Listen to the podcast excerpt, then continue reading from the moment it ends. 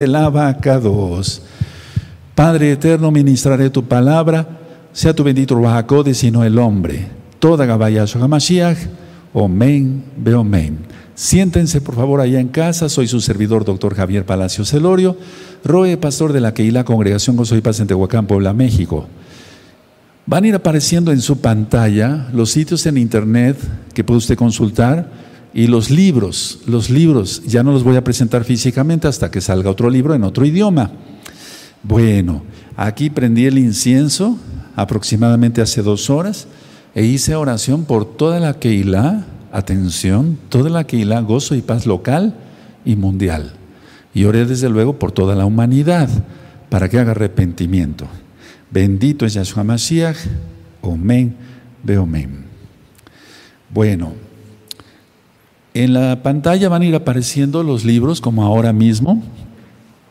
Y esos libros los pueden bajar de la página gozoypaz.mx. Todo el material es gratuito. Bájenlo, copienlo, regálenlo. Seamos luz, como dice Yahshua. Ahora mismo puedes suscribirte si no estás suscrito al canal, darle link a la campanita para que te lleguen todas las notificaciones. Y bueno, si te gusta el video, dale me gusta porque eso así lo reconoce YouTube como un video que puede recomendar. Recuerden, yo no monetizo los videos de YouTube, todo el material es gratuito. Vamos a abrir nuestra Biblia bien contentos en el Salmo 113. Este es el salmo que vamos a leer el día de hoy. Y hoy vamos a empezar con una introducción del libro de Ruth. Si me llevo un poco más de tiempo, lo voy a dividir este tema en dos. Sería este viernes y el próximo viernes, para que así llevemos un orden como lo hicimos en el libro de Samuel, en el primer libro de los reyes, en el segundo libro de los reyes. Bueno, ¿ya tienen el Salmo 113? Perfecto. Yo lo voy a leer. Amén. Todos vamos a leerlo. Amén. Exaltad, siervos de Yahweh, exaltad el nombre de Yahweh, sea el nombre de Yahweh bendito desde ahora y para siempre. Desde el nacimiento del sol hasta donde se pone, se ha exaltado el nombre de Yahweh. Excelso sobre todas las naciones es Yahweh, sobre los cielos su cabot, su gloria. Verso 5. ¿Quién como Yahweh nuestro Elohim que se siente en las alturas, que se humilla a mirar en el cielo y en la tierra? Él levanta del polvo al pobre y al menesteroso alza del muladar. Vean qué bonito está el verso 8. Para hacerlo sentar con los príncipes, con los príncipes de su pueblo. Aleluya. Verso 9. Él hace habitar en familia a la estéril que se goza en ser madre de hijos. Aleluya. Yo estoy muy contento y a propósito de este salmo, de este salmo, porque en los días anteriores que he estado recibiendo hermanos aquí, lógico, con la sana distancia y todo por la pandemia, eh, muchas hermanas eh, eh, quedaron embarazadas durante la, durante la pandemia y entonces han venido a dar gracias al Eterno porque es el Eterno el que hace los milagros, eh, de que ya tienen sus bebecitos o de que ya están embarazadas. Entonces yo estoy muy gozoso porque el pueblo irá creciendo. Bendito es el abacados y seguramente todos esos niños, esos bebitos, van a pasar vivos al milenio, sin duda. Vamos a iniciar el estudio del libro de Ruth. Me voy a ir un poco, no lento, pero sí con calma para que se puedan captar muchas enseñanzas del libro de Ruth. Voy a dar una introducción como lo he hecho en cada uno de los libros. Para empezar, vamos a empezar así, después voy a aclarar varias cosas. Se habla de una gentil, eso de gentil, pónganlo entre comillas, moabita, que se casa con un hebreo de nombre Vos. Y Esther es una judía, para que se entienda, una hebrea que se casa con un monarca gentil para salvar a la nación de Israel, a, la nación, a, su pueblo. Entonces, Ruth, gentil moabita, que se casa con un hebreo de nombre Boz, y Esther, una judía, una hebrea, que se casa con un monarca gentil para salvar la nación. Para salvar la nación, ¿quién es Yahweh? Ahorita vamos, o sea, el que salva es Yahweh. Ahora, de toda la Biblia son los, dos, son los dos únicos libros que llevan nombre de mujer. Entonces, no es para que nuestras hermanas se sientan orgullosas, pero sí contentas, porque el Eterno toma muy en cuenta cuando una mujer se consagra al Todopoderoso. O sea, a Él. Cuando una mujer se consagra a Yahweh, es muy usada por el Eterno. Entonces, hermana, a consagrarse de veras. No digo que no sean santas, pero santificarse totalmente. Ahora, el libro de Esther se, lee en la fiesta de Purín, el 13 de Adar, es decir, del mes 12. Y el libro de Ruth se lee en la fiesta de Shavuot. La fiesta de Shavuot tú la encuentras, por si gustan anotar la cita, porque yo sé que siempre se conectan muchos hermanos nuevos y nuevas. Éxodo 23, verso 16. Ahora, no se sabe con exactitud quién escribió el libro de Ruth. Sin embargo, todo apunta a que fue el profeta Samuel, ya que se, eh, se justifica, por así decirlo, el reclamo de David al trono por ser el nieto o bisnieto de Ruth y vos. Ahora, este libro es muy seguro que se haya escrito eh, en el tiempo de la unción de David como rey de Israel. Es decir, que los libros no fueron escritos en el momento que vivía eh, Ruth, por ejemplo, en este caso, sino cuando ya el rey David iba a ser ungido o cuando fue ungido. ¿En qué me baso para opinar esto, esta humilde opinión de un servidor? Porque eh, la etapa monárquica, por así decirlo, eh, de David, del rey David, se narra al final del libro de Ruth, pero todavía no se narra a Salomón. Entonces, podemos abrir nuestra Tanaj, por favor. Vamos para allá. Bendito es el abacados en el libro de Ruth. Bendito es tu nombre. Entonces, eh, sí se narra eh, hasta, hasta David. Permítame, me voy a tardar un poquito más porque con una sola mano siempre es un poquito más, más difícil, hermanos, pero les pido paciencia. ¿Sí? ¿De acuerdo? Bueno, entonces,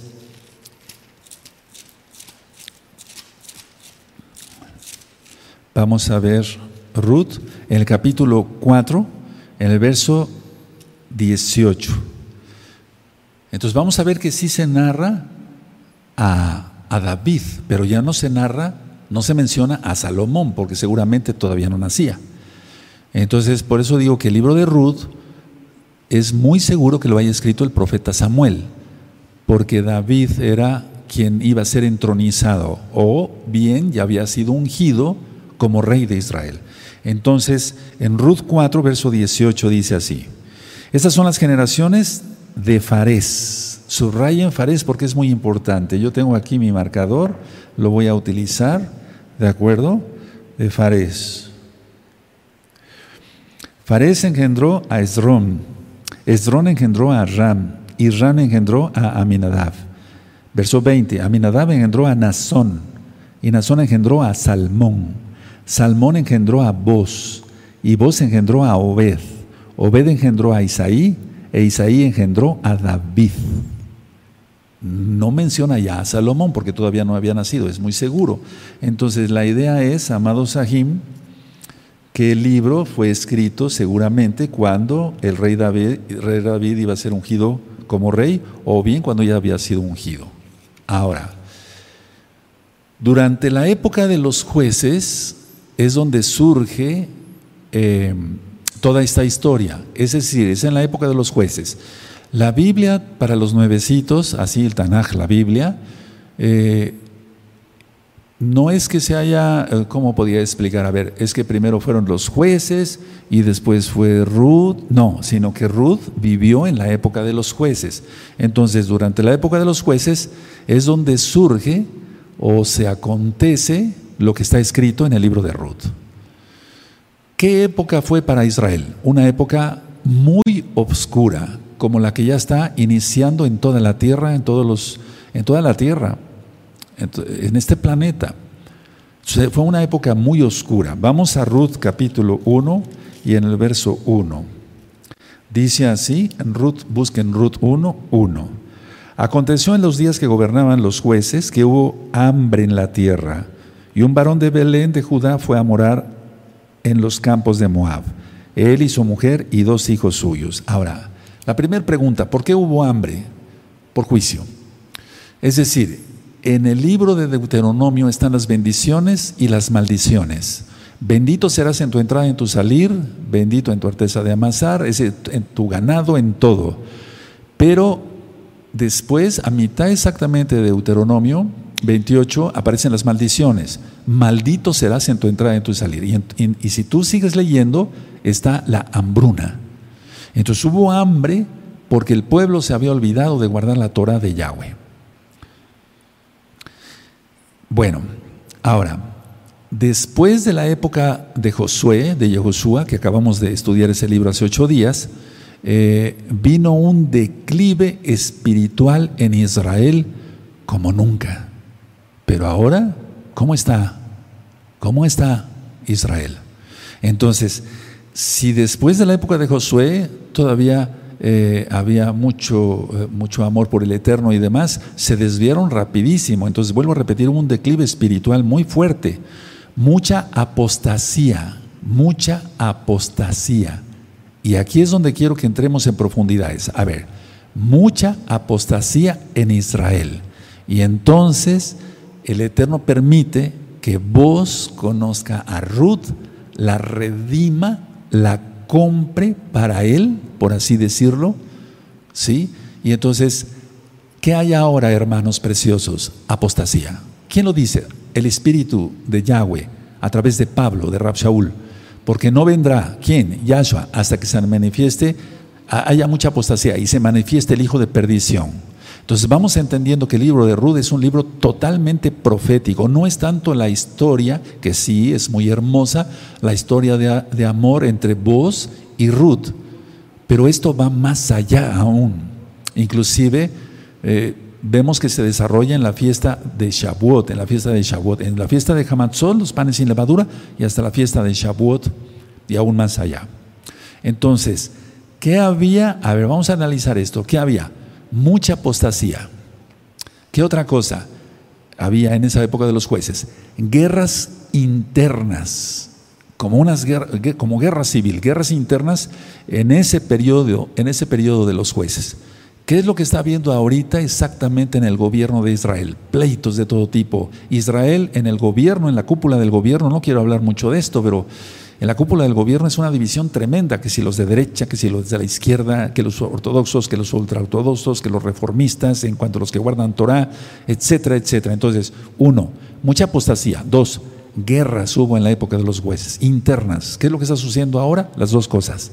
Hay apostasía y hay guerra interna ahora mismo, hermanos, de una u otra manera. Y eso es un terreno muy, eh, muy fértil para que venga el antimashiach, tú lo conociste como anticristo, pero después viene Yahshua, quien nos compró con su sangre preciosa, bendito es el nombre de la vaca 2. Ahora, la débil fe, porque tenían una fe muy débil, y mira cómo está ahora, la débil fe y la conducta irresponsable de los israelitas, era obvia en la época de los jueces. ¿Y ahora?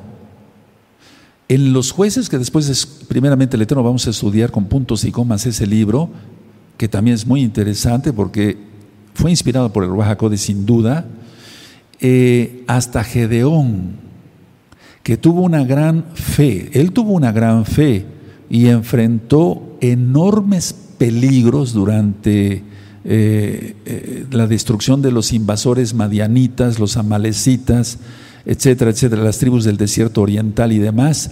Él tuvo una gran fe, después él declina espiritualmente.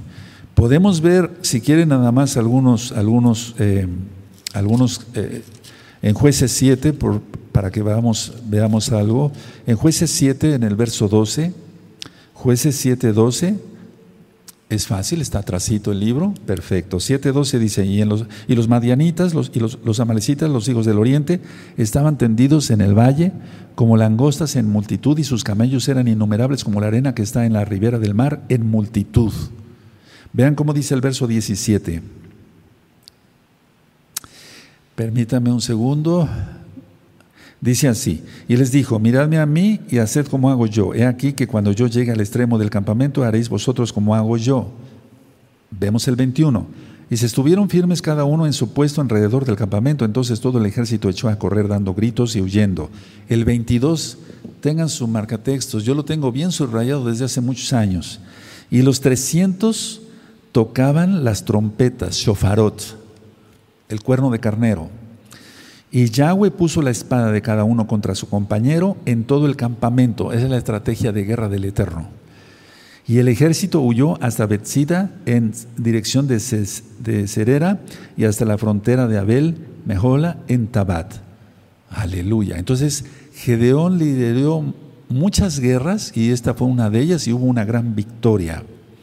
Ahora, Posteriormente, ¿qué hizo Gedeón? Esto es por un ejemplo. No estoy criticando a Gedeón, estoy diciendo lo que dice la Biblia. ¿Qué hizo posteriormente Gedeón? Gedeón dejó de, dejó de consultar el consejo divino para que lo dirigiera en los asuntos cotidianos de su regencia. Entonces vemos, por ejemplo, en jueces 8, ya era otra cosa. Miren nada más, la vuelta a la hoja. No, que no vaya a pasar eso con nosotros, hermanos. Por favor, mantengámonos todos en santidad y cada día mejor. Entonces, en jueces capítulo 8, vemos el verso 16, por ejemplo, y tomó a los ancianos de la ciudad y espinos y abrojos del desierto y castigó con ellos a los de Sucot. Lo vamos a estudiar después. Ya he dado algunas ideas, pero después lo vamos a estudiar. Entonces vamos a leer, dice el verso 17, asimismo derribó la torre de Peniel y mató a los de la ciudad. Bueno, la idea es esta. Eh, Habiendo tenido tanta bendición y tanta unción del Eterno, el apoyo total del Eterno, eh, este líder tuvo pues todo para seguir triunfando. Pero bueno, desgraciadamente, eh, dice el 23, más Gedeón respondió, no seré Señor sobre vosotros, ni mi hijo señorará, Yahweh señorará sobre vosotros. Pero vean el 27. Eso lo vamos a estudiar después. Y Gedeón hizo de ellos un efod, el cual hizo guardar en su ciudad de, Ofra. Y todo Israel se prostituyó tras ese efod en aquel lugar. Y fue tropezadero a Gedeón y a su casa. Entonces, es importante recalcar, aunque me lleve dos viernes para que se entienda, dos inicios de Shabbat, explicar la introducción del libro de Ruth, no me quiero ir demasiado rápido. Apostasía, guerras internas y bueno, varones que estaban en un nivel muy alto espiritualmente decayeron. ¿Cuál es la causa? La falta de oración. La falta de oración, si estamos orando todo el tiempo, no caeremos, resistimos la tentación y es sabio aquel que resiste la tentación. Todas esas, esas citas ya te las debes de saber de memoria, de hecho muchos se las saben de memoria. Entonces la idea es resistir al diablo y, exacto, huirá de vosotros. Resistid, pero no, está, no estar coqueteando con el diablo. Hay que ver totalmente, eh, tener la vida consagrada, la mente, el, espíritu, la vista, todo consagrado al Eterno. Ahora, eh, este líder dice, miren, voy a seguir leyendo un poquito para que se le entienda bien. Dice el 28, así fue subyugado Madián delante de los hijos de Israel y nunca más volvió a levantar cabeza. Y reposó la tierra cuarenta años en los días de Gedeón. Luego Jerobal, hijo de Joás, fue y habitó en su casa. Y tuvo Gedeón setenta hijos que constituyeron su descendencia porque tuvo muchas mujeres. Otro pecado. Porque en la Tanaj, en la Torah, nunca, nunca el eterno Yahweh Sebaot, quien es Yahshua Mashiach, aprobó que se tuviera otra mujer.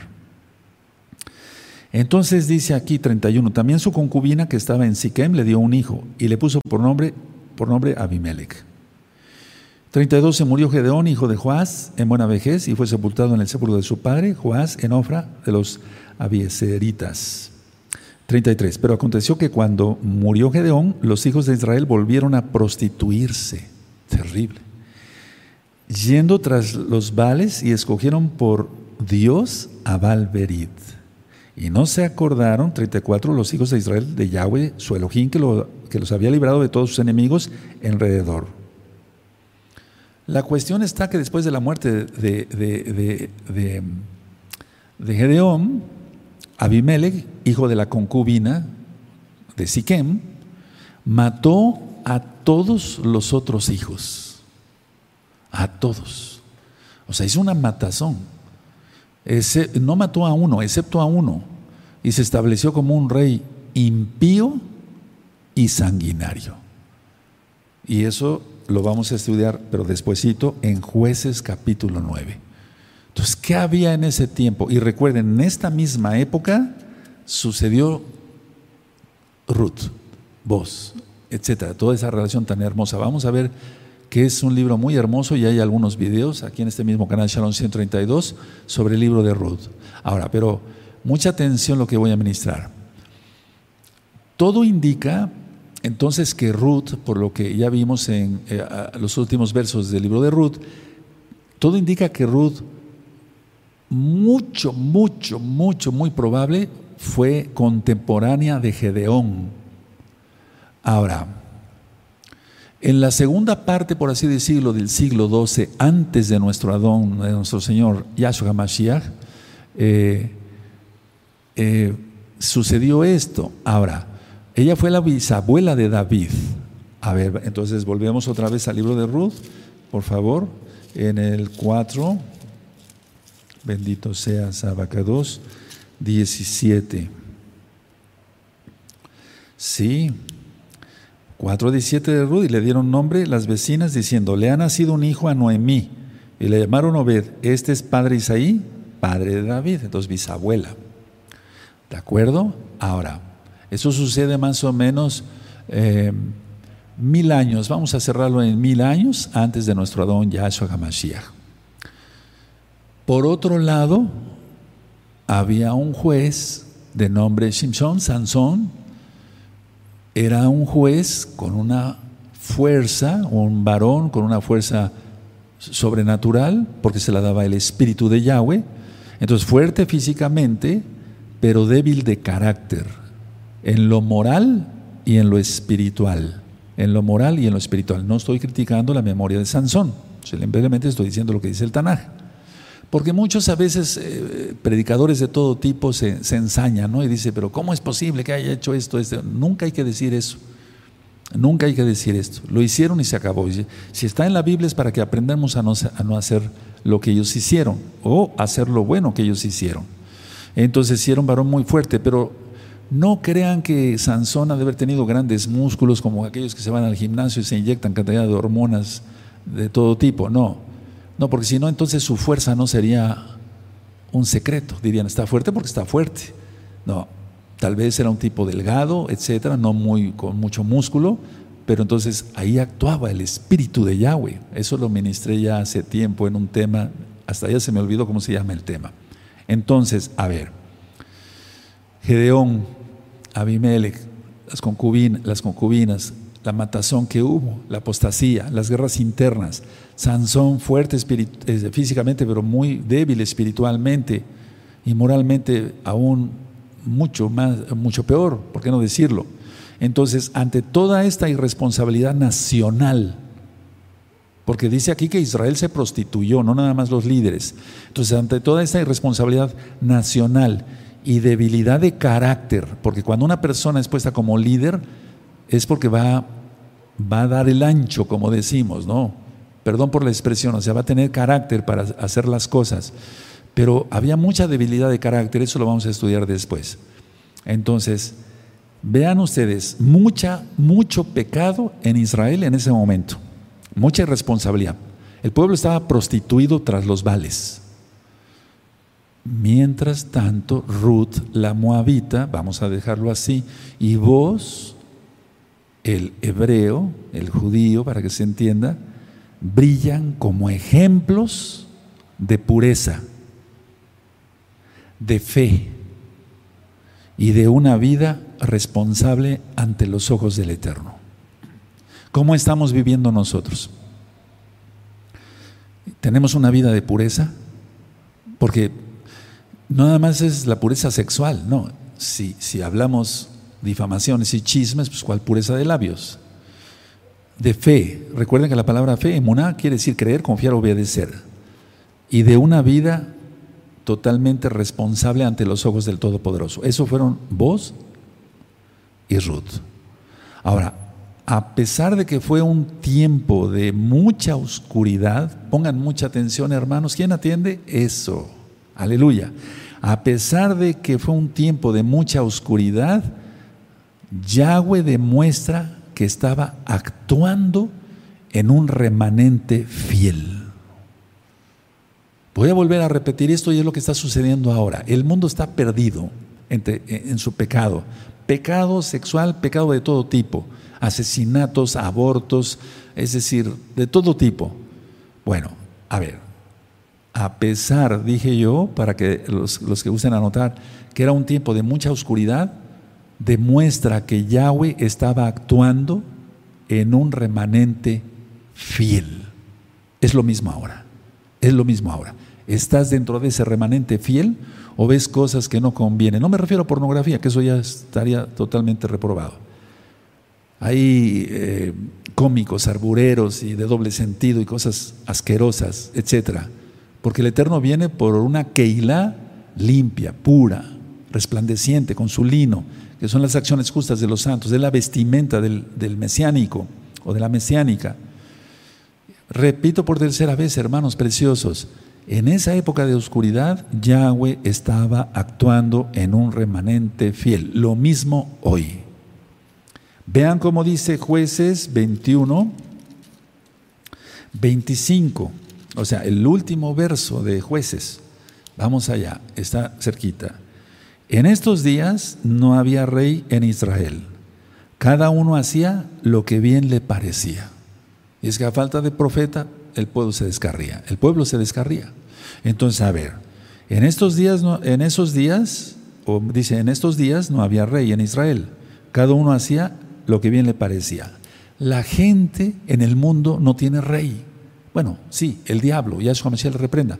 Nosotros tenemos al rey de reyes, Yahshua Hamashiach. En esta época de, época de oscuridad, el Eterno está actuando en un remanente fiel. La pregunta, ¿tú y yo estamos en ese remanente fiel? Porque el Eterno viene ya, mira cómo se está cayendo el mundo a pedazos. En contraposición de lo que acabamos de leer de jueces 21-25, de que cada quien hacía lo que bien le parecía, en contraposición, en el libro de Ruth observamos gente que depositó su fe en Yahweh como el soberano. Es una, es una contraposición total, hermanos. Ahora, Moisés, Moshe, escribió, ahorita vamos a ir para allá, en Génesis 19, del verso 30 al 38, la, la, la, sí, es una sombría, o sea, eh, histórica del origen de la nación de, Moab. Las hijas de Lot, tú ya lo sabes, pensaron que tendrían eh, o que no tendrían futuro. Entonces, después de la destrucción de Sodoma y Gomorra, eh, ellas platican, tuvieron relaciones con su propio padre, cometiendo incesto, y nacieron Moab y de la otra Ben Amí. Y ellos son los fundadores de los moabitas, de donde viene Ruth, y después voy a explicar algunas cosas, y los amonitas. A ver, entonces, por amor a los nuevecitos, vamos a abrir nuestra Tanaj en Génesis 19. Vamos para allá. En Génesis 19, verso 30. Génesis 19, verso 30. ¿Lo tienen? Búsquenlo. Eh, es que es, muy importante esto, hermanos, porque hay muchos hermanos que son nuevecitos y, nunca han tenido la oportunidad de ver estas citas. Entonces vamos a, vamos a ayudarnos todos. Con eso, con mucho amor.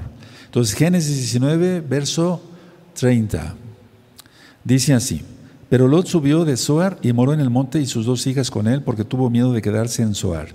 Y habitó en una cueva él y sus dos hijas. Entonces la mayor dijo a la menor, vuestro padre es viejo y no queda varón en la tierra que entre, que entre a nosotras conforme a la costumbre de toda la tierra. ¿Podían haberse ido con Abraham? Había hombres ahí. El pretexto es siempre pecar, hacerle caso al diablo. Ya eso comencé a reprenderlo. Entonces el verso 32, ven, demos a beber vino a nuestro padre y durmamos con él y conservaremos de nuestro padre descendencia. Y dieron a beber vino a su padre aquella noche y, entró la mayor y durmió con su padre. O sea, tuvo relaciones sexuales, literal. Mas él no sintió cuando se acostó ella ni cuando se levantó. El día siguiente dijo la mayor a la menor, he aquí yo dormí la noche pasada con mi padre, démosle a beber vino también esta noche y entra y duerme con él para que conservemos de nuestro padre descendencia. Eso fue un pecado terrible. 35. Y dieron a beber vino a su padre también aquella noche. Y se levantó la menor y durmió con él, pero él no echó de ver cuando se acostó ella ni cuando se levantó. Y las dos hijas de Lot concibieron de su padre. Y dio a luz, eh, perdón, y dio a luz la mayor un hijo y llamó su nombre Moab, el cual es padre de los moabitas hasta hoy. De donde viene Ruth, por así decirlo. 38. La menor también dio a luz un hijo y llamó su nombre Ben Ami el cual es padre de los amonitas hasta hoy. Bueno, la cuestión está que estos dos pueblos siempre hicieron guerra contra Israel. Siempre hicieron guerra contra Israel. Ahora, ¿qué hizo Ruth? Pasándome a otras cosas, pero en la misma introducción. Recuerden, es la introducción del libro de Ruth. Ruth rompió con la idolatría de su pueblo.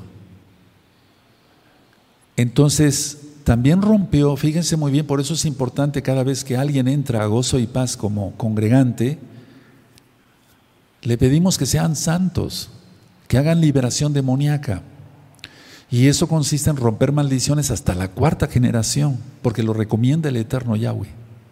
Entonces Ruth no nada más rompió con la idolatría de su pueblo, sino rompió con ese pasado irresponsable o su antepasada la hija mayor de Lot, y se casó bajo la Torah de Yahweh. Qué diferencia, qué tremendo, qué ejemplo. Ahora, Ruth, por así decirlo, aunque los, los siervos y siervas del Eterno siempre no buscaron ser reconocidos, ser aplaudidos, eso ya lo expliqué en recta final 50 con los falsos profetas, etcétera eh, Ruth comprobó que era digna, por así decirlo, de ser incluida en la lista de las mujeres más destacadas y más santas de Israel. Y bueno, nosotros qué estamos haciendo como varones o ustedes como mujercitas. Entonces santificarnos. Ahora, la práctica matrimonial del levirato, porque eso está en la Torah, es el requerimiento de que un hombre se case o se casara con la viuda de su hermano muerto. A ver, vamos a Deuteronomio, por favor, vamos a Deuteronomio 25. Vamos a Deuteronomio 25. Deuteronomio 25, vamos para allá. Y vamos a ver el verso 5 y 6. Búsquenlo por favor, Deuteronomio 25, versos 5 y 6. Perfecto, Deuteronomio 25, versos 5 y 6.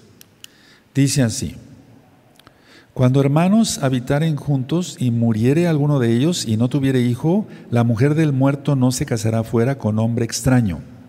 Esto es muy importante, hermanos, porque tiene que ver con Yahshua HaMashiach. Su cuñado se llegará a ella y la tomará por su mujer y hará con ella parentesco.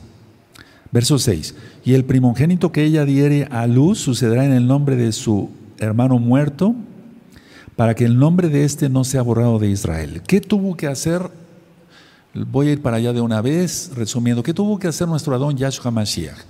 Yahshua Mashiach no se divorció de la casa de Judá, pero sí extendió carta de divorcio a la casa de Israel.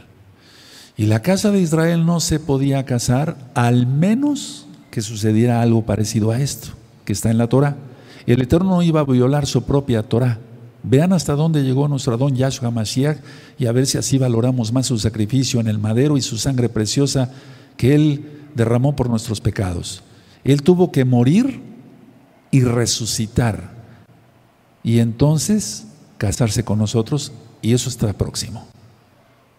Vamos entendiendo entonces de qué se trata el libro de Ruth. No es un libro cualquiera, porque es un libro donde se menciona muchas veces Shaddai, el Todopoderoso. que Yahweh te bendiga, que Yahweh te guarde. Es un libro muy hermoso, muy profundo. Ahora, yo creo que sí vamos bien con el tiempo. Entonces, a ver. Aquí se le da, entonces, en el libro de Ruth, eh, un, ¿por qué no decirlo?, un marco adicional para el relato. Entonces vamos a ver Ruth 4, vamos para allá, en Ruth 4. Bendito sea Sabacados. Ruth 4, verso 9. Ruth 4, verso 9. Dice así, voy a leer algunos versos nada más.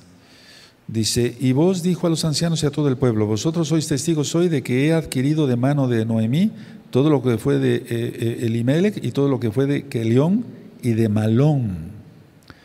Y que también tomo por mí mujer a la Moabita, mujer de Malón, para restaurar el nombre del difunto sobre su heredad, para que el nombre del muerto no se borre de entre sus hermanos, y de la puerta de su lugar. Vosotros sois testigos hoy. Y sigue la narración mucho hasta el verso 17, ¿por qué no decirlo así? Ahora, entonces, vos se casa con la viuda eh, moabita, Ruth, pero todo tiene que ver, todo es un prototipo de lo que iba a pasar con nuestro Adón Yahshua HaMashiach y de lo que va a pasar con la boda. La jatuna, la boda, se llevará a cabo aunque vos no entra dentro del círculo o no entraba dentro del círculo inmediato que lo obligara a cumplir, eh, porque no era hermano de Malón. Él mostró su carácter bueno. Si cuando una persona decimos es bueno, solamente sabemos que bueno es el eterno. Pero hay personas buenas, por así decirlo, como decimos aquí en la tierra, personas nobles, sinceras, no hipócritas entonces, vos mostró su carácter bueno y mostró su amor por Ruth. ¿Y acaso Yahshua no es el único bueno y no ha demostrado su amor por nosotros, por Israel? Porque dice, con amor eterno te he amado, dicen los profetas. Ahora, hemos estudiado en la Torah que los hijos de Judá fueron malvados. Eso está en Génesis capítulo 38. Entonces, eh, ahí se narra que, por ejemplo, el Eterno le quita la vida. Vamos para allá, para, por amor a los nuevecitos, para que ellos vean. E, vamos a buscar Génesis en el capítulo 38. Génesis 38. Perfecto. Vamos viendo aquí, miren, por ejemplo, dice aquí, a ver, dice en el 38, aconteció en aquel tiempo que Judá se apartó de sus hermanos, se fue, se fue a un varón eh, adulamita que se llamaba Ira. Y vio, y vio allí Judá, la hija de un hombre cananeo. Ya vimos eso, ya lo estudiamos, que eso estuvo mal. No estoy criticando la memoria de Judá. El cual se llamaba Sua, y la tomó y se llegó a ella. Ella concibió y dio a luz un hijo y llamó su nombre Er. Cuatro. Concibió otra vez y dio a luz un hijo y llamó su nombre Onán. Y volvió a concebir y dio a luz un hijo y llamó su nombre Sela. Y estaba en que sí cuando lo dio a luz. Después Judá tomó mujer para su primogénito Er, la cual se llamaba Tamar. Y Er, el primogénito de Judá, fue malo ante los ojos de Yahweh y le quitó Yahweh la vida. Atención a esto. 8. Entonces Judá dijo a Onán, llégate a la mujer de tu, de tu hermano y despósate con ella y levanta descendencia a tu hermano. Y sabiendo Onán que la descendencia no había de ser suya, sucedía que cuando se llegaba a la mujer de su hermano, vertía en tierra por no dar descendencia a su hermano. Y desagradó en en ojos de Yahweh lo que hacía, y a él también le quitó la vida. Y tú ya sabes la historia, lo hemos estudiado bastante aquí. Ahora, entonces, a ver, El Eterno le quita la vida a los dos, uno por malo y otro porque vertía en tierra. Entonces, cuidado con eso. Entonces, eh, eh, qué bueno, porque hay varios eh, audios, videos que le titulé, en, este mismo canal Sharon 132, guardadores del pacto. Tenemos que guardar el pacto. Bendito es el abacados. Por eso cuando los ancianos que estaban en la puerta de Beit Lejen, o sea, de Belén, la casa de pan, testifican de la transacción del levirato entre vos y Ruth, bendijeron su unión matrimonial porque veamos qué hermoso dice aquí. Y van a ver, eh, de ahí se saca la oración. Vamos por favor a, a Ruth.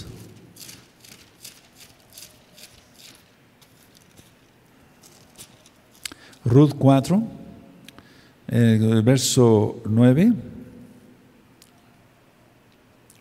dice así, 4, verso 9. Bueno, y vos dijo a los ancianos y a todo el pueblo, vosotros sois testigos soy de que he adquirido a mano de Noemí todo lo que fue de Abimelech y todo lo que fue de Keleón y de Malón. ya lo leímos, entonces vámonos al 11. Y dijeron todos los del pueblo que estaban a la puerta con los ancianos, testigos somos. Yahweh haga a la mujer que entra en tu casa como a Raquel y a Lea. De ahí se saca la bendición para las mujercitas. ¿De acuerdo? Y se empieza por Sara. Raquel, ¿sí? las cuales edificaron la casa de Israel. Y tú, tú seas ilustre en Efratá y seas de renombre en Belén. Vean cómo dice el 12. Y sea tu casa como la casa de Farés, el que Tamar dio a luz a Judá, por la descendencia que de esa joven te dé Yahweh. Entonces, es muy importante lo que hizo Ruth porque tiene que ver, eh, es un, digamos, como una antesala, es un aviso de lo que el eterno Yahshua iba a hacer por nosotros. Entonces, mucha atención lo que voy a decir. En el caso de Ruth, ella fue diferente a Tamar, fue muy diferente de Tamar. Entonces, Ruth obtuvo honorablemente el cumplimiento de la ley de liberato, liberato conforme a la Torah, de lo que ya leímos en Deuteronomio 25. Mientras que Tamar, no estoy criticando a Tamar, simplemente estoy diciendo lo que dice la Biblia, el Tanaj, mientras que Tamar utilizó, uno, un disfraz y dos, la seducción sexual. Muy diferente, ¿se dan cuenta? Y fue en la época de los jueces cuando vivió Ruth, en una época horrible que ya vimos apostasía, guerras y demás. Entonces Tamar utiliza un disfraz y la seducción sexual, porque se disfrazó de prostituta. Mientras que Ruth consigue, por fe, en el nombre de Yahshua Mashiach lógico, de Yahweh, honorable, honorablemente el cumplimiento del liberato. Ahora, el libro también de Ruth nos, narra la amargura de Noemí, pero esa amargura se convierte en gozo, y eso es lo que está profetizado. Y de hecho ya se cumplió y se cumplirá aún más, porque nuestro lamento se ha vuelto en baile, en danza. Bendito es el abacados. Noemí, según la tradición también judía verdadera, arrulló a Obed, su nieto, pero sus vecinos le decían, como ya vimos en el 4.17, le ha nacido un hijo a Noemí. Porque ciertamente las abuelas se vuelven madres. Es decir, Ciertamente sí, los nietos son la corona de los abuelos, pero marca que, eh, aquí dice, le ha nacido un hijo. Sí, en el 4.17 ya lo leímos, ¿de acuerdo? Ahí dice ahí, y le dieron nombre las vecinas diciendo, le ha nacido un hijo a Noemí. No decían a Ruth, claro, lógico, era Ruth la madre, pero es que la abuela ocupa un lugar muy importante, por eso las matriarcas de Israel son importantísimas. Ahora, mucha atención. Algo especial de Ruth, eh, que casi no se ve, por favor, mucha atención. ¿Siguen atentos? Eso, bendito es el abacados por sus vidas. Algo muy especial de Ruth que casi no se ve es el amor de Ruth hacia su anciana suegra, Anótalo, hermana, que no se te olvide. Tremendo. Algo muy especial. Entre todo lo que está escrito aquí, algo que me llama mucho la atención a mí es el amor de Ruth hacia su suegra, que ya era anciana. Un amor muy hermoso, muy bonito. Ahora, en este libro el nombre del Todopoderoso es exaltado o resaltado más bien muchas veces. Por ejemplo, veamos Ruth 1.16. 1.16 dice, respondió Ruth, no me ruegues que te deje ni me aparte de ti, porque a donde quiera que tú fueres iré yo, y donde quiera que vivieres viviré. Tu pueblo será mi pueblo y tu Elohim mi Elohim. Vamos al 2.12 al 2.12. Bendito sea Saba. En el 2.12, Yahweh recompense tu obra y tu remuneración sea cumplida de parte de Yahweh, Elohim de Israel, bajo cuyas alas, estas son las alas, porque el Eterno usa talit, eh, eh, bajo cuyas alas has venido a refugiarte. Entonces ahí en las alas póngale talit, con de tío al final, talit. Sí, perfecto. Bueno, se menciona también eh, como Shaddai entre los atributos, porque Él es el Todopoderoso. Entonces en, en Ruth 1, en el verso 20, vemos, y dijo Noemí a su nuera, sea el bendito de Yahweh, pues que no ha rehusado a los vivos la benevolencia que tuvo para con los, los que han, eh, eh, han muerto. Después le dijo Noemí, vuestro pariente es aquel varón y uno de los que pueden redimirnos. Fíjate cómo está incluyéndose ella, ¿no? Entonces, sea el, bendito de Yahweh, pero en el original dice el Shaddai, el, el Todopoderoso. El 21. Y Ruth la Moabita dijo, además de esto me ha dicho, júntate con mis criadas hasta que hayan acabado toda mi ciega. Entonces la protección de voz hacia, hacia esa mujercita que había conocido, esa mujer que había conocido. Ahora, en este bello libro se recalca Fíjense, algo que también me llama mucho la atención, creo que lo ministré ya en otros audios. Se recalca la oración, pero no solamente la oración de los creyentes en Yahweh, sino la contestación de Yahweh hacia su pueblo para bendecirlos. Entonces Noemí oyó que Yahweh había, había visitado a su pueblo para darles pan. Oyó. Entonces vamos a Ruth 1.6. Entonces se levantó con sus nueras y regresó de los campos de Moab, porque oyó en el campo de Moab que Yahweh había visitado a su pueblo para darles pan. ¿Por qué? Porque seguramente estuvieron orando, Padre, perdónanos, nos olvidamos de tu Torah. Y desgraciadamente es que el pueblo es así. Se arrepiente, vuelve a pecar, se arrepiente, vuelve a pecar, pero el Eterno ya va a lanzar la tribulación, la gran tribulación y la ira, porque la copa ya está llena. Entonces, Menos en estos tiempos, nunca, jamás. Hay que vacilar en las cosas del Eterno, pero menos en estos tiempos. Yo no vacilo. Y, no puedo decir, bueno, para mí, menos en estos tiempos, pero sí podríamos recalcar eso. No se te ocurra pecar.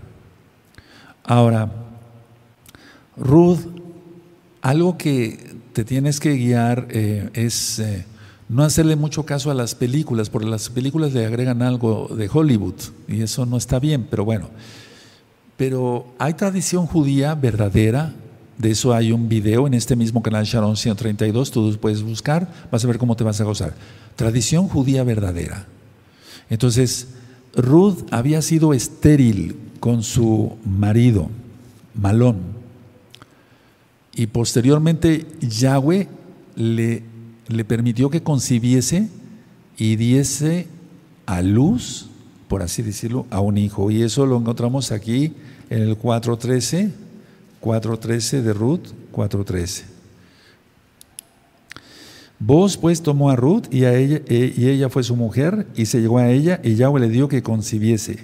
Y Yahweh le dio, o sea, Él es el que hace que una matriz se abra, bendito es Él, que concibiese y diese a luz un hijo. En ocho ocasiones, amados hermanos, hermanas, en ocho ocasiones, los personajes del libro de Ruth, eh, hablan de la actividad del Todopoderoso Yahweh. Por ejemplo, en Ruth 1, entonces hablan, aparte que Shaddai, el Todopoderoso, eh, hablan de la actividad. Entonces, eh, por ejemplo, en el 1.13, dice así en 1.13. ¿Habíais vosotras de hasta que fuesen, fuesen grandes? ¿Habíais de, sin casar por amor a ellos? No, hijas mías, que mayor amargura tengo yo que vosotras, pues la mano de Yahweh ha salido contra mí. Entonces, a ver, aunque ella se quejaba de eso, pues, pero, pero está hablando de que Yahweh estaba activo. En el verso 20, y ella le respondía, no me, llamos, no me llames Noemí, sino llamadme Mara, porque en grande amargura me ha puesto el Todopoderoso. ¿Cuál fue la situación? ¿Por qué esto? Porque no voy a criticar, recuerden, honramos la memoria de todos nuestros antepasados, pero en este caso eh, les faltó fe, que no nos falte a nosotros. Y le pedimos al Eterno que no nos falte la fe, porque ellos se fueron a Moab, cosa que no debía de haber sido, pero bueno, el Eterno permitió eso. 21. Dice, yo me fui llena, pero Yahweh me ha vuelto con las manos vacías. Se habla de la actividad del Todopoderoso. Yahweh es el que quita la vida, el que quita la vida, el que da la vida, el que hace que uno enferme, el que, uno, que hace que uno sea sano. Yahweh es el que hace que uno vea y que el otro no vea. Él es eh, perfecto, Él es soberano. Entonces vean cómo dice aquí el, 21, yo me fui llena, pero Yahweh me ha vuelto con las manos vacías. ¿Por qué me llamaréis Noemí, ya que Yahweh eh, eh, ha dado testimonio contra mí y el Shaddai, el Todopoderoso, me ha afligido? Entonces habla de esta actividad. En el 2.20, en el 2.20, amados, dice así, y dijo Noemí a su nuera, sea el bendito de Yahweh, pues no ha rehusado a los vivos la benevolencia que tuvo para con los que han muerto. Después le dijo Noemí, nuestro pariente es aquel varón y uno de los que puede redimirnos. Pero aquí está hablando del Todopoderoso en primer lugar, sea el bendito de Yahweh. Bueno, ahora, en el 4.12, en el 4.12, dice así, y sea tu casa como la casa de Farés, el que Tamar dio a luz a Judá, por la descendencia que de esa joven te dé Yahweh, de la actividad del Eterno. Siempre en los labios de nosotros como creyentes mesiánicos, es decir, que creemos en Yahshua HaMashiach, que Él es el Eterno y guardamos su bendita Torah, tiene que estar totalmente toda nuestra plática exaltación al Todopoderoso. Cosas vanas no, cosas vanas no, para nada, no tiene caso. Bendito es el nombre del Todopoderoso. En el verso 14, y las mujeres de este capítulo 4, y las mujeres decían a Noemí, loado sea Yahweh, o sea, exaltado, que hizo que no te faltase hoy pariente cuyo nombre será celebrado en Israel. Todo el tiempo es gracias a Yahweh. O Yahweh permitió esto, Yahweh permitió el otro, etc. Entonces tomemos eso en cuenta, amados Sahim para que siempre esté el nombre de Yahweh. Ahora, permítame ir al 1, a Ruth 1, en el verso 8. Dice, y Noemí dijo a sus dos nueras, andad, volveos cada una a la casa de su madre. Yahweh haga con vosotras compasión como lo habéis hecho con los muertos y conmigo. ¿Se dan cuenta? Todo, es el, todo el tiempo es Yahweh. Y luego vean el verso 9, os conceda Yahweh que es descanso cada una en casa de su marido. Luego las besó y ella alzaron su voz y lloraron. En el 2, no sé si ya lo leímos. Sí, ya lo leímos, el 2.12. Y luego el 4. Permítame ver si ya lo leímos. También ya lo leímos, el 4.11 y el, el 12. Entonces, todo el tiempo es bendición a los creyentes en el nombre de Yahweh. Vamos a ver esto ahora. Vamos a Ruth 2, el verso 4. Ruth 2, 4 dice aquí que vos vino de Belén, Bailejen, la casa de pan, y dijo a los segadores, Yahweh sea con vosotros. Y ellos respondieron, Yahweh te bendiga. Es un libro precioso. Se exalta el nombre de Yahweh en todo, en quien es el Todopoderoso, en su benevolencia, en su bendición, en que Él da y Él quita, como dijo Job. Bendito es el abacados.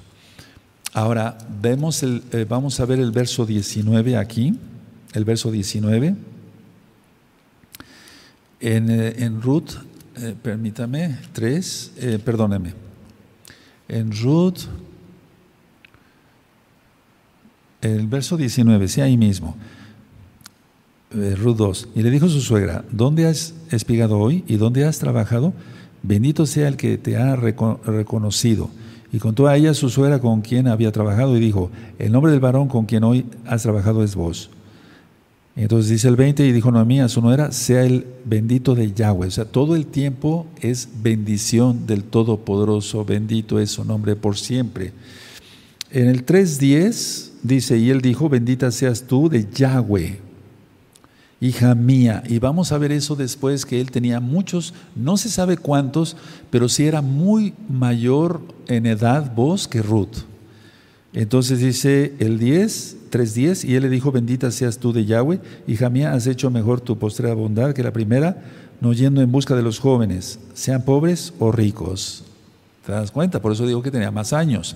Ahora, la idea es que en este libro Yahweh, se menciona el nombre de Yahweh, Yahweh, Yahweh, Yahweh. Y en la misma época donde estaba apostasía, prostitución, idolatría a los vales, o sea, en Israel, al mismo tiempo. Yahweh sin duda estaba actuando en un remanente fiel. Eres parte del remanente porque Yahweh ya viene. ¿Quién es Yahshua HaMashiach? Ahora, vos y Ruth se consagraron en cumplir sus responsabilidades cada uno a la luz de la fidelidad a Yahweh. Es decir, cuando una persona consagra su vida a Él, su matrimonio, hasta su negocio, lógico, esas cosas se hablan fuera de Shabbat, pero es un decir, todo sale bien, todo es bendito, todo es bendito. Entonces aquí en el caso de vos y Ruth, ellos se consagraron a cumplir sus responsabilidades a la luz de la fidelidad al Todopoderoso. Podemos ir a Ruth 1, 17. Ruth 1, 17. Donde tú murieres, moriré yo, y ahí seré sepultada. Así me haga Yahweh. ¿Te das cuenta? Todo tiene que ver con el Todopoderoso, porque así es. Y aún me añada que solo la muerte hará separación entre nosotras dos. En el caso, por ejemplo, eh, vamos a ver el 3.13, 3.13, 3.13. Pasa aquí la noche y cuando sea de día, si Él te redimiere, bien, eh, bien eh, redímete, redímate. Mas si no lo te quisiere redimir, yo te redimiré. Vive Yahweh, descansa pues hasta la mañana. Precioso libro. Todo el tiempo es exaltar al Todopoderoso. Si tú recuerdas cuando estudiamos el, primero y segundo libro de los reyes, todo lo malo que fueron esos reyes. Los reyes de Israel, todos fueron malvados. Y los reyes de Judá, la mayoría malvados. Muy poquititos, contaditos con la mano, los dedos de la mano, fueron temerosos del Todopoderoso. Y mira qué bonita pareja aquí. Tremendo, ¿verdad? Ahora, ya vimos que eh, Vos felicitó a Ruth por buscar refugio bajo las alas, bajo el talid del Todopoderoso. Eso lo vimos en el 2.12, por si gustan anotarlo. Entonces, eh, puede ser que Elimelech actuara irresponsablemente por dejar a Israel y trasladarse a Moab. Sí, sin duda. Pero Noemí tuvo, eh, actuó muy responsablemente al volver. Entonces vemos la diferencia aquí. A ver, vamos a ver el 1, 1, 2. 1, 2. Dice aquí, el nombre de aquel varón era Elimelech y el de su mujer eh, Noemí, y los nombres de sus hijos eran Malón, León, Efrateos de Belén de Judá.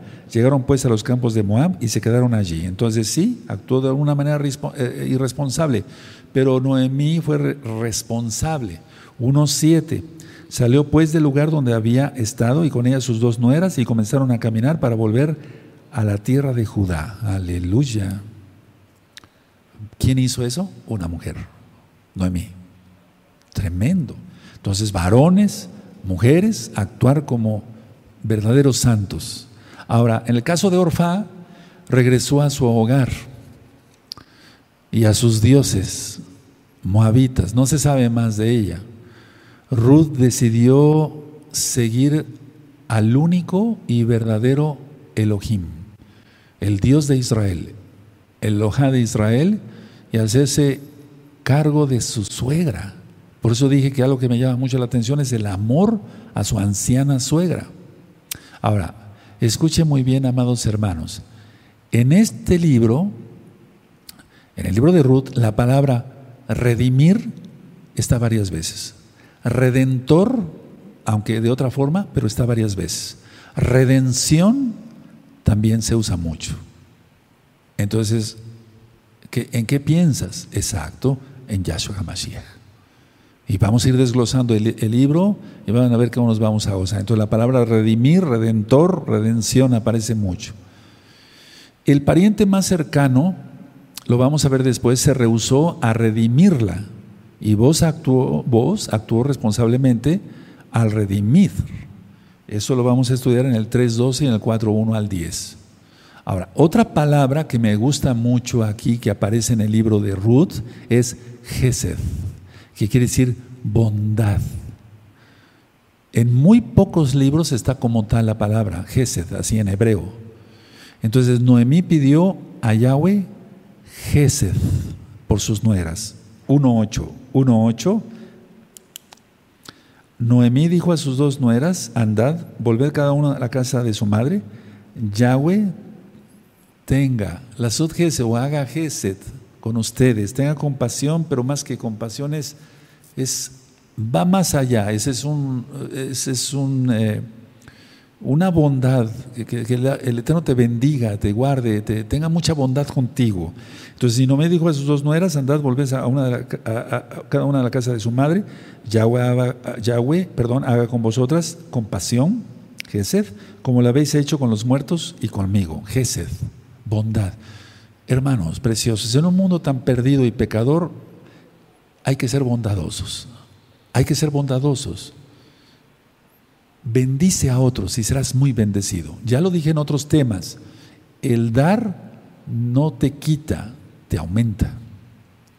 No me refiero solamente a la plata para que haya, para, para que tú quemes allá fuera de Shabbat, hagas discos, memorias y libros, no, eso después, el Shabbat. Pero me refiero, eh, o sea, al amor, al tiempo, a tu dedicación, así como Ruth con su anciana suegra.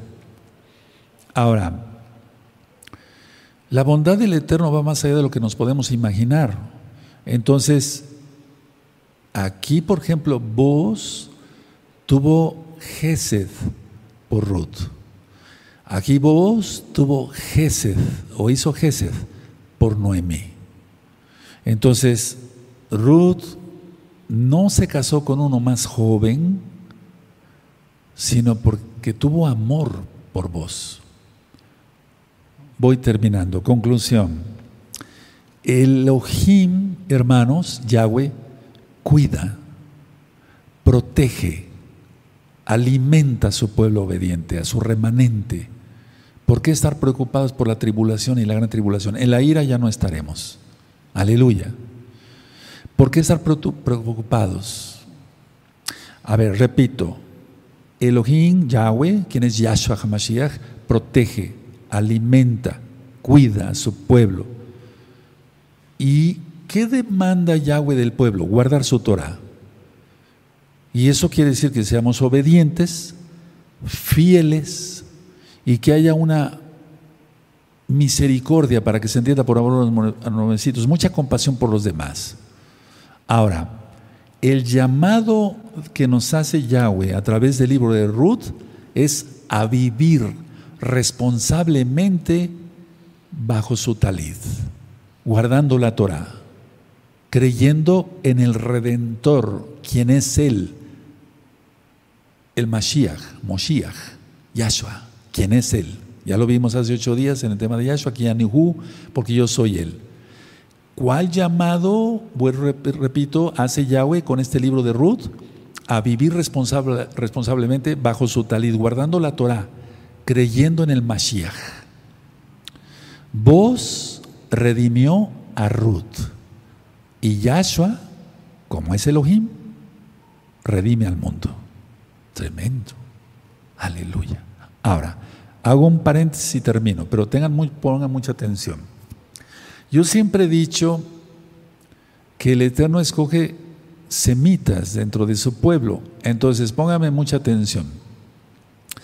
Taré era padre de, fue padre de Abraham, o Abraham en ese tiempo, Nacor y Arán. Abraham, Nacor y Arán. De Arán viene Lot, la hija de Lot, la mayor y la menor, pero la, mayor. Y de ahí viene Ruth. Ahora, ¿de dónde venía Taré? De línea semítica. Entonces, pienso en mi espíritu que Ruth representa, lógico, la casa de Israel, vos, la casa de Judá, eso ya lo ministré hace muchos años acá mismo, en este mismo altar de piedra que se levantó para el eterno Yahweh, Yahshua. Entonces, representa la casa de Israel. Ahora, eh, el eterno es el que cuida los genes, hermanos, el DNA, no se pierde. Yahweh es perfecto. Entonces, sí hubo gente muy gentil y muy pagana unida a ese pueblo también de Moab. Eso ya lo cuenta la historia, etcétera. Eso son estudios ya bien profundos, pero prácticamente posible, repito, a ver, Taré, bueno, pero de ahí eh, Shem, Taré, Abraham, Nacor, Arán, Arán, Lot, la hija mayor, vamos a tenerla en cuenta nada más la hija mayor. De ahí, Ruth. El Eterno es perfecto. La representación de la casa de Judá y de la casa de Israel. Vuelvo a sacar la conclusión otra vez porque si no, entonces de nada sirve estudiar el libro, hermanos. El llamado de Yahweh ahora es vivir responsablemente bajo su talit y creyendo en el Moshiach, el Mashiach, quien es Yahshua, él mismo. Dejen sus apuntes y su Tanakh y nos vamos a poner de pie.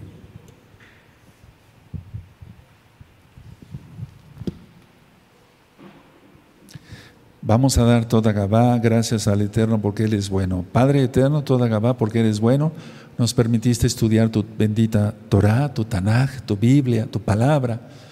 Uh, cuánta belleza, Padre, en este libro que vamos a estar estudiando los próximos Shabbatot. Te damos toda Gabá por ello. Omen, Beomen. Y podemos aplaudir porque realmente es fiesta.